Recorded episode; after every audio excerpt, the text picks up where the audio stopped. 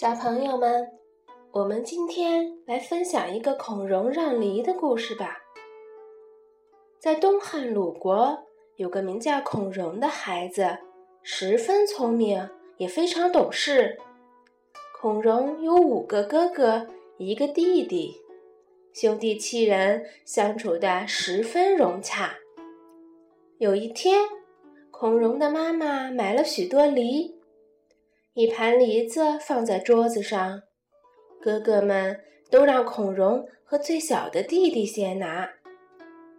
孔融看了看盘子中的梨，发现梨子有大有小，他不挑好的，不捡大的，只拿了一只最小的梨子，津津有味儿地吃了起来。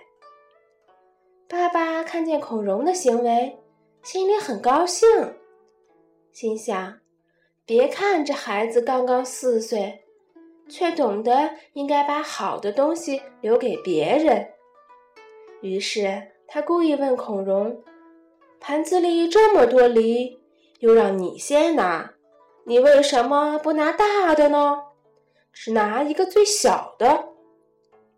孔融回答说：“我年纪小。”应该拿个最小的，大的留给哥哥们吃吧。爸爸接着问道：“你弟弟不是比你还要小吗？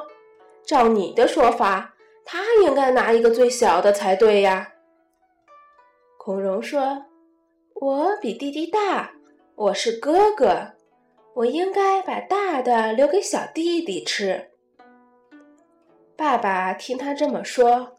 心里非常高兴，哈哈大笑道：“好孩子，好孩子，你真是一个好孩子，以后一定会有出息的。”孔融让梨的故事告诉我们，凡事应该懂得谦让的礼仪，这些都是年幼时就应该知道的道德常识。古人对道德常识非常重视。道德常识是启蒙教育的基本内容，融于日常生活、学习和方方面面。小朋友们，你们知道了吗？